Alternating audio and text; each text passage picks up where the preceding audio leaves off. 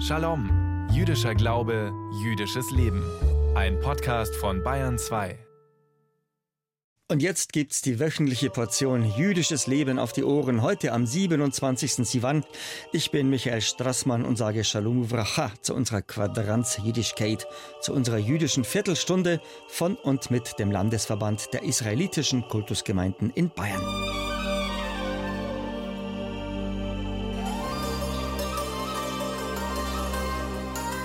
Benachteiligung, Ausgrenzung, Erniedrigung, Enteignung, Vertreibung und Mord. Kann man jahrelang betriebene Grausamkeit und Unmenschlichkeit wieder gut machen? Ich weiß es nicht. Man kann, man soll, man muss es versuchen. Um seiner selbst willen und um Zeichen zu setzen. Sieben Jahre nach der Shoah, im September 1952, schließen in Luxemburg Vertreter der Bundesrepublik Deutschland auf der einen Seite und Vertreter des Staates Israel sowie der Jewish Claims Conference auf der anderen Seite ein wichtiges Abkommen.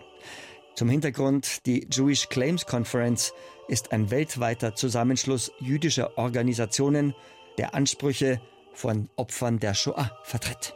Ansprüche auf Entschädigung für erlittenes Unrecht. In Israel spricht man bewusst nur von Zahlungen von Shilumim, um ja nicht den Eindruck aufkommen zu lassen, Versöhnung oder Vergebung könne man sich mit Geld gleichsam erkaufen. Im Abgeordnetenhaus von Berlin, sozusagen im Berliner Landtag, ist gerade eine Ausstellung zu sehen unter dem Titel 70 Jahre Luxemburger Abkommen zwischen Deutschland, Israel und der Jewish Claims Conference, Versuch einer Wiedergutmachung nationalsozialistischen Unrechts. Unser Shalom-Reporter Thomas Glatt war für uns bei der Ausstellungseröffnung. In Israel und der gesamten jüdischen Welt lag ein Bann auf allem, was mit Deutschland verbunden war. Deutsche Sprache, deutsche Musik, deutsche Produkte, den Deutschen und Deutschland insgesamt. Jede Form des Kontaktes mit Deutschland und den Deutschen war nicht vorstellbar. Rüdiger Marlow von der Claims-Konferenz Europa erinnert an die Jahre nach dem Ende des Zweiten Weltkrieges. Trotz allem, im März 1952 beginnen Gespräche und Verhandlungen mit der Bundesrepublik Deutschland. Die DDR sieht sich als besserer und naziloser deutscher Staat nicht in der Pflicht für den Versuch einer Wiedergutmachung. Wie war das möglich? Nur sieben Jahre nach dem Ende der Shoah. In der israelischen Gesellschaft löst allein der Gedanke, Vertreter des israelischen Staates würden mit Vertretern der Bundesrepublik zusammen an einem Tisch sitzen, blankes Entsetzen aus. Als Vertreter der israelischen Regierung Verhandlungen mit der Bundesrepublik aufnahm, gab es Großdemonstrationen, Straßenschlachten. Das israelische Parlament, die Knesset, wurde gestürmt. Umgekehrt sind in den 1950er Jahren die Deutschen alles andere als bereit, sich ungeschminkt ihrer Schuld zu stellen und Verantwortung zu übernehmen. Auch Konrad Adenauer blies ein kräftiger Wind entgegen. Nur 11 Prozent der Deutschen waren für Entschädigungszahlungen an Israel und die Juden. Nach Meinung der deutschen Bevölkerung sollten zuerst die Kriegswitwen, dann die Kriegsweisen Hilfe und Entschädigung erhalten, dann die Bombengeschädigten, dann die Vertriebenen, dann die Widerstandskämpfer des 20. Juli und erst zum Schluss die Juden. Trotz erheblichen Widerstandes in Israel und in Westdeutschland geschieht gleichsam ein Wunder.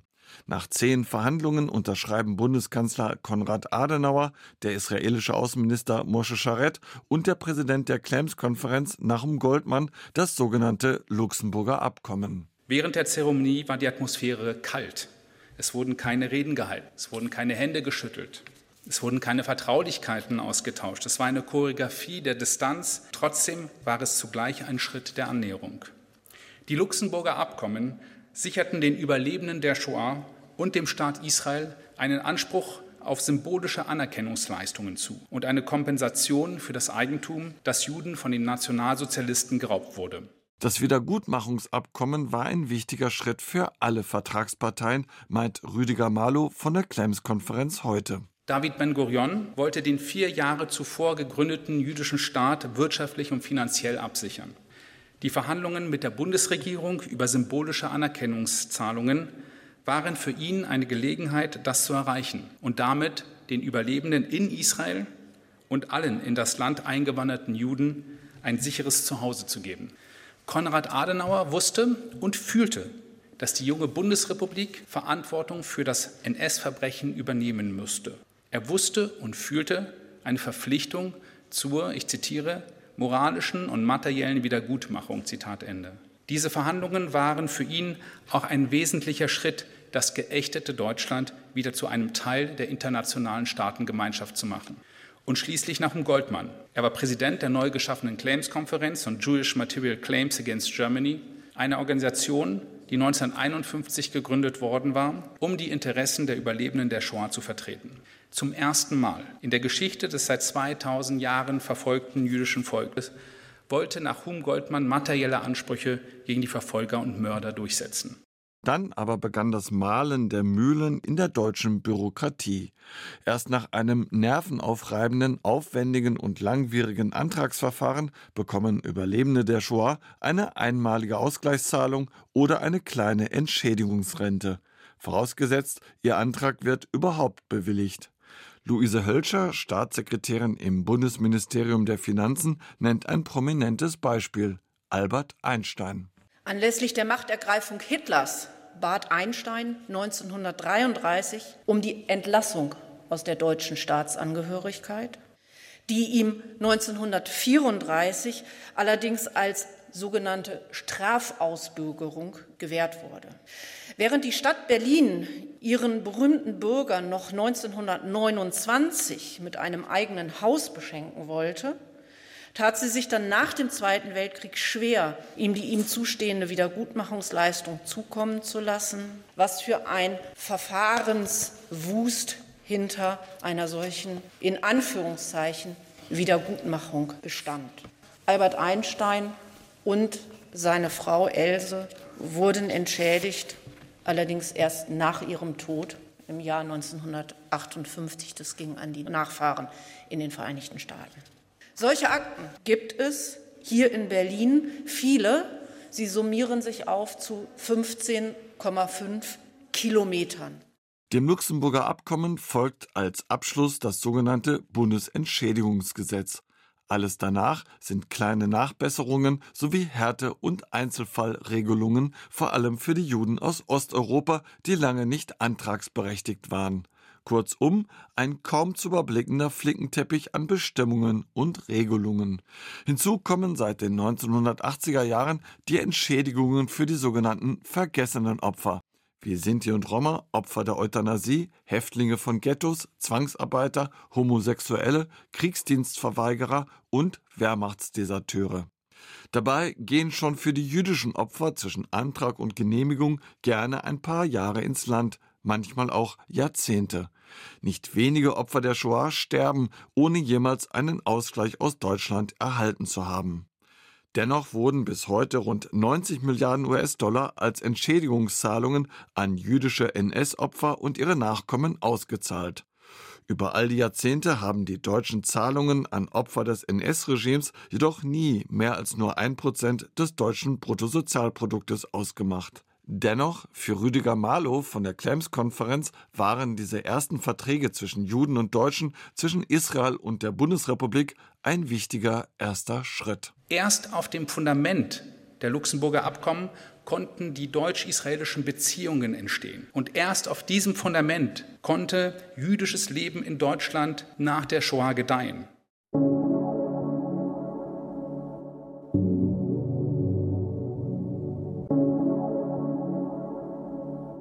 Bayern 2 am Freitagnachmittag. Rabbiner Joel Berger, unser geschätzter Funkrebbe, will uns jetzt Denkanstöße mitgeben in den kommenden Schabbat. Der beginnt hier bei uns in Bayern in etwa sechs Stunden. Vayedaber Adonai und es sprach der Herr El Moshe zu Moses, Lemor, und sagte, Shelach lecha, sende aus für dich Anashim Männer, Vayaturu et Eretz Kenaan, und sie sollen erkunden das Land Kanaan. Morgen Vormittag beim Schabbatgottesdienst in der Synagoge lesen wir unsere Torah weiter. Morgen lesen wir den Wochenabschnitt mit der laufenden Nummer 37. Diesen Leseabschnitt finden wir im vierten Buch Mose, im Sefer Bamidbar. Und diese Parashat Shavua mit der Nummer 37 heißt, Sie haben es vielleicht bemerkt, Shelach lecha, sende aus für dich. Nach ihrer Befreiung aus der Sklaverei und ihrem Auszug aus Ägypten stehen die Israeliten an der Grenze zum heiligen Land. Dieses Land hat ihnen der Gerechte versprochen. Dieses Land soll ihnen zur Heimat werden. Gott rät dem Anführer Moses, Männer auszusenden, die das unbekannte Land auskundschaften sollen. Diese Späher werden, wie in einer modernen, demokratischen Armee, paritätisch ausgewählt. Zwölf Männer übernehmen stellvertretend für die zwölf Stämme Israels das Kommando. Die Auskundschafter sind vierzig Tage lang unterwegs. Jeder von ihnen weiß, dass sie da keine Vergnügungsreise unternehmen, denn vergessen wird nicht, da erkunden nomadische israelitische Hirten das Land Kanaan und die dortige Bevölkerung, die ihnen in ihrer Lebensweise weit voraus ist. Die Kanaaniter betreiben eine hochentwickelte Landwirtschaft mit Kulturpflanzen, von denen die Wüstensöhne noch nie gehört hatten.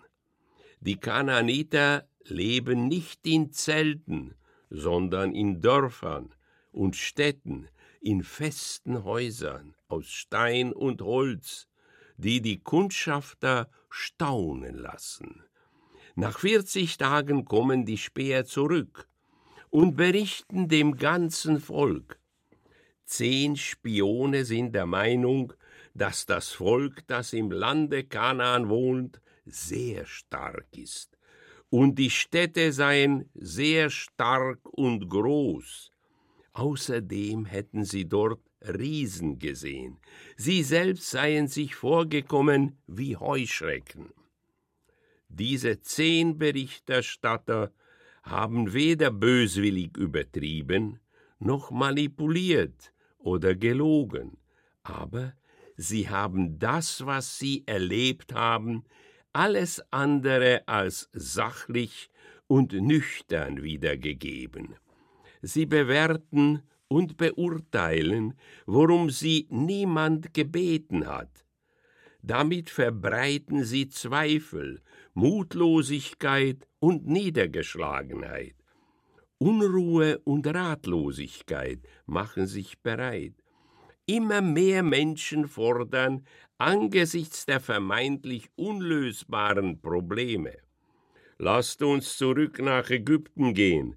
Dort müssen wir nicht gegen gefährliche Feinde kämpfen. Dort müssen wir nicht die Lasten der Unabhängigkeit tragen. Und wir werden dazu noch kostenlos ernährt. Gegen solche Reden vermögen die Berichte der beiden Kundschafter namens Joshua und Kaleb nichts auszurichten. Joshua und Kaleb sind voller Zuversicht und meinen, dass in Einigkeit und mit Mut das Volk im Land der Verheißung durchaus bestehen kann. Anhand der Geschichte in dieser Parascha wird uns einmal mehr deutlich, dass die Mehrheit die Wahrheit nicht für sich gepachtet hat dass es viel wichtiger sein kann, auf die leisen Töne zu hören. Joshua und Kaleb, die im Lande Kanaan dasselbe gesehen und erlebt haben wie die anderen zehn Kundschafter, aber dadurch ihr Gottvertrauen nicht verloren haben, wurden gar nicht angehört. Das Volk will Joshua und Kaleb sogar steinigen wegen ihres mangelnden Vertrauens und wegen ihrer Feigheit werden die Israeliten von Gott bestraft. Sie werden vierzig Jahre lang in der Wüste umherirren, bis der Letzte, dessen Seele noch immer im Gedankenwelt der Knechtschaft und in Ägypten hängt, diese Welt verlassen hat. Gott muss sein Volk weiterhin in der Wüste wandern lassen, auf das Zuversicht und Vertrauen wachsen und die Sklavenmentalität im Volk endgültig verschwindet. Auch die Herzen müssen von Ägypten befreit werden. Erst dann wenn eine schon in Freiheit geborene Generation die Nachfolge angetreten hat, werden die Israeliten das Land der Verheißung als Erbe erhalten und schätzen lernen. Nehmen wir das als eine Lehre über den Wert und den Auftrag der Freiheit. An diese Lehre sollen wir uns jedes Jahr erinnern, wenn wir den Leseabschnitt Shelach Lecha lesen. Unser Schabbespfiff sagt es uns Freitag für Freitag. Jetzt kommen im Radio die Lichtzündzeiten, die Zmanim, damit wir unsere beiden Schabbatkerzen heute Abend bloß nicht zu spät anzünden. Also zur feierlichen Begrüßung unseres Ruhetages, heute bei Sonnenuntergang, müssen wir unsere beiden Schabbesleuchter angezündet haben. In Salzburg bis um 20.50 Uhr, in München sowie in Straubing bis um 20.57 Uhr und in Pilsen bis um 20.58 Uhr. Heiter geht's weiter bei unserem Ritt durch alle Städte in und um Bayern mit einer jüdischen Gemeinde. Regensburg, Punkt 21 Uhr. Weiden 21.02 Uhr, Amberg sowie Augsburg 21.03 Uhr, Ulm sowie Konstanz 21.05 Uhr, Nürnberg, Fürth sowie Bayreuth 21.06 Uhr, Erlangen sowie Hof 21.07 Uhr, Bamberg 21.09 Uhr, Würzburg 21.12 Uhr und in Frankfurt am Main 21.19 Uhr. Bevor ich Ihnen Shabbat Shalom wünsche, noch ein Fernsehtipp für den kommenden Mittwoch, für den 21. Juni. Da läuft abends um 22 Uhr bei meinen Kollegen vom BR Fernsehen eine aufschlussreiche Dokumentation über die bewegte und bewegende Geschichte der Familie Schuster. Sie wissen bestimmt, Josef Schuster ist Chef unserer jüdischen Gemeinde in Würzburg, ist Chef des Landesverbandes der israelitischen Kultusgemeinden hier bei uns in Bayern und ist zugleich Chef des Zentralrates der Juden in Deutschland. Ursprünglich zu Hause waren die Schusters in Bad Brückenau in Unterfranken. Und für diese Fernsehdokumentation hat sich Josef Schuster zusammen mit unserem BR-Filmteam um Andreas Bönte auf Spurensuche begeben. Diese Spurensuche beginnt in der Würzburger Residenz, wo Akten der geheimen Staatspolizei der Nazis lagern, Akten der Gestapo über die Familie Schuster. Am Beispiel der Schusters erzählt uns die Dokumentation Das Schicksal der Juden in Franken. Franken war die Region mit der größten Anzahl jüdischer Gemeinden auf die Fläche bezogen, deutschlandweit. Damit war es aber auch absolut selbstverständlich, dass jüdische Menschen auch in geringerer Anzahl in vielen kleinen Kommunen lebten. Ja. Das war überhaupt nichts Besonderes. Und die nicht-jüdischen Nachbarn waren das gewohnt, kannten das. Das ging also so weit, im Judentum ist es verboten, am Sabbat Licht zu machen, dass äh, dann der Nachbar von alleine gekommen ist, oh, heute ist aber ein wenig dunkel hier und hat den Licht bedient. Das waren ganz selbstverständliche Dinge hier. Vergessen wir nicht, allein in Unterfranken hat es einst so viele jüdische Gemeinden gegeben wie kaum anderswo auf so engem Raum. An die 200. Heute gibt es nur noch eine einzige in Würzburg. Dem Vater von Josef Schuster, David Schuster, ist es gelungen, nach Aufenthalten in den Konzentrationslagern Dachau und Buchenwald ins britisch verwaltete Palästina auszuwandern. Zehn Jahre später erlebt David Schuster dort die Ausrufung des jüdischen Staates, des Staates Israel. Ausgeraubt vom deutschen Staat war dort in der brütenden Hitze des Orients der Anfang für alle schwer. David Schuster vom Hotelbesitzer in Bad Brückenau in Unterfranken zum Bauarbeiter in Haifa im Nahen Osten. Die Arbeitslage in Palästina war damals nicht leicht, es war schwierig. Dennoch, ich habe in einer Baufirma Arbeit gefunden. Ich war bei der gleichen Firma 18 Jahre beschäftigt. Ich habe dort als Bauarbeiter begonnen, habe mich hochgearbeitet zum Bauleiter. Und ich muss Ihnen sagen, man war einfach glücklich, dass man mit dem Leben davongekommen ist und recht zufrieden. In den 50er Jahren kehrt die Familie Schuster nach Unterfranken zurück. Im Jahr 1958 wird David Schuster der Chef der jüdischen Gemeinde in Würzburg. Auf diesem Posten folgt ihm vor jetzt 25 Jahren sein Sohn Josef.